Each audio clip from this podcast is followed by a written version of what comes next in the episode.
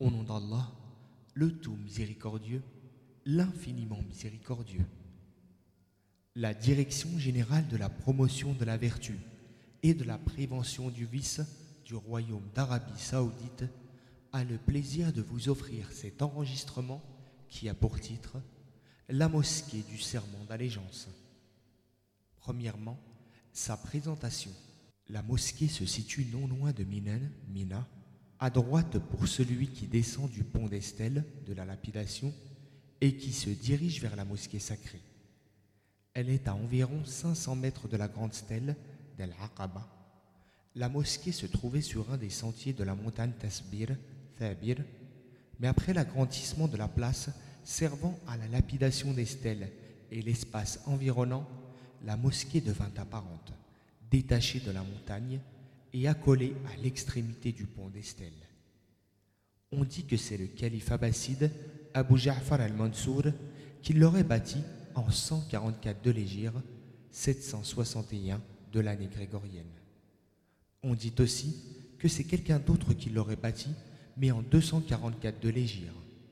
Par la suite, elle a été plusieurs fois rénovée.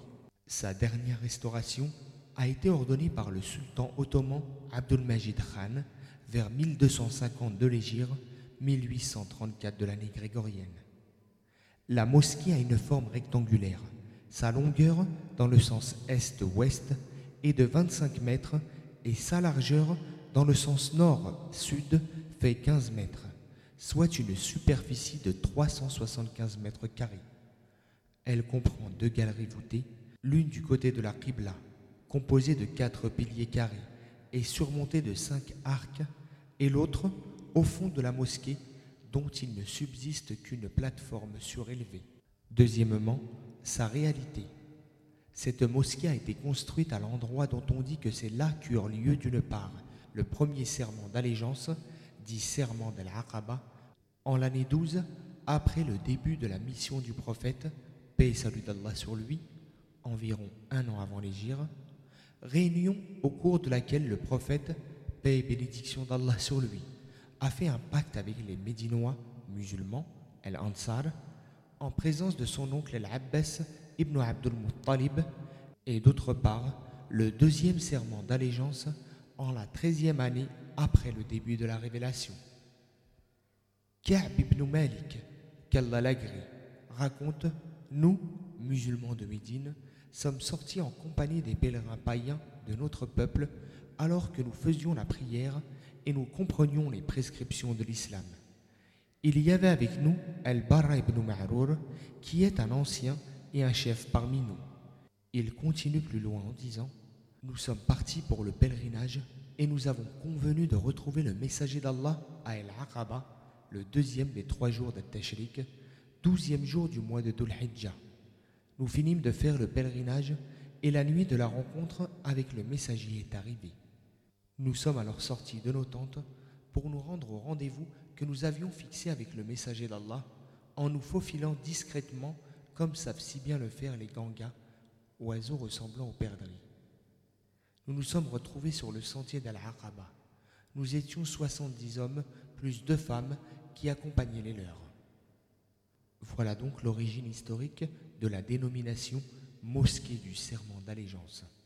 Le choix du lieu pour y faire le pacte ne s'est pas fait en raison d'une quelconque vertu. Mais ce sentier était alors le plus proche endroit où l'on pouvait se réunir discrètement sans être vu par les idolâtres, tout en étant à Minen, Mina, là où campaient les pèlerins durant les jours qui suivent le jour du sacrifice, jour de Tashrik. Or, la réunion pour le serment d'allégeance eut lieu durant le deuxième des jours de Tashrik. Le premier siècle s'est écoulé sans qu'il n'y ait là de mosquée. Elle ne fut bâtie à cet endroit qu'au milieu du deuxième siècle de l'Égypte, au dire de certains historiens. Ibn Taymiyyah a dit Les musulmans médinois, El-Ansar, ont prêté serment d'obéissance au prophète, paix et bénédiction d'Allah sur lui, la nuit d'Al-Aqaba, dans la vallée qui se trouve derrière la stèle d'Al-Aqaba, car c'est un endroit situé dans une dépression de terrain qui est proche de Minen et qui dissimule les gens qui s'y trouvent. Les 70 Médinois musulmans étaient venus en pèlerinage avec leur peuple encore idolâtre. De même qu'on fait aujourd'hui le Hajj après la venue de l'islam, on le faisait aussi avant l'arrivée de l'islam. Ils sont donc venus à Minen avec les gens de leur contrée en raison du Hajj, puis sont partis dans l'obscurité de la nuit à cet endroit précisément parce qu'il était proche et discret, non en raison d'une qualité qu'il aurait.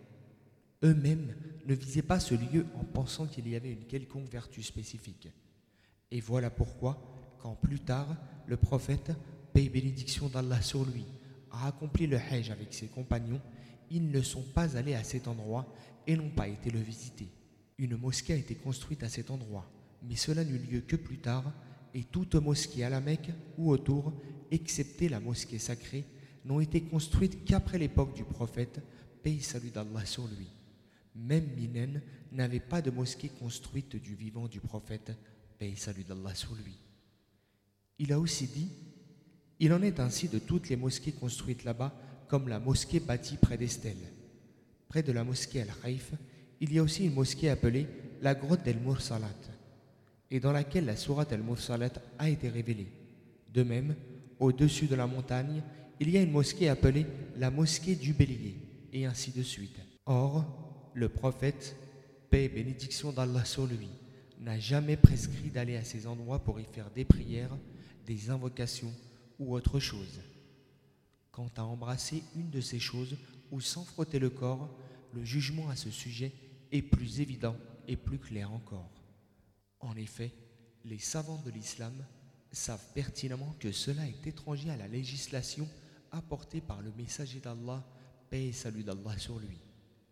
Quelques auteurs ont évoqué dans leur manuel de Hajj qu'il était recommandé de visiter les mosquées de la Mecque et alentour. J'avais moi-même repris cela dans un manuel que j'avais écrit sur le Hajj à l'intention de certains chirs. Ceci avant que je ne fasse le pèlerinage. C'était durant mes jeunes années. J'avais repris la manière trouvée dans les propos de certains savants de l'islam.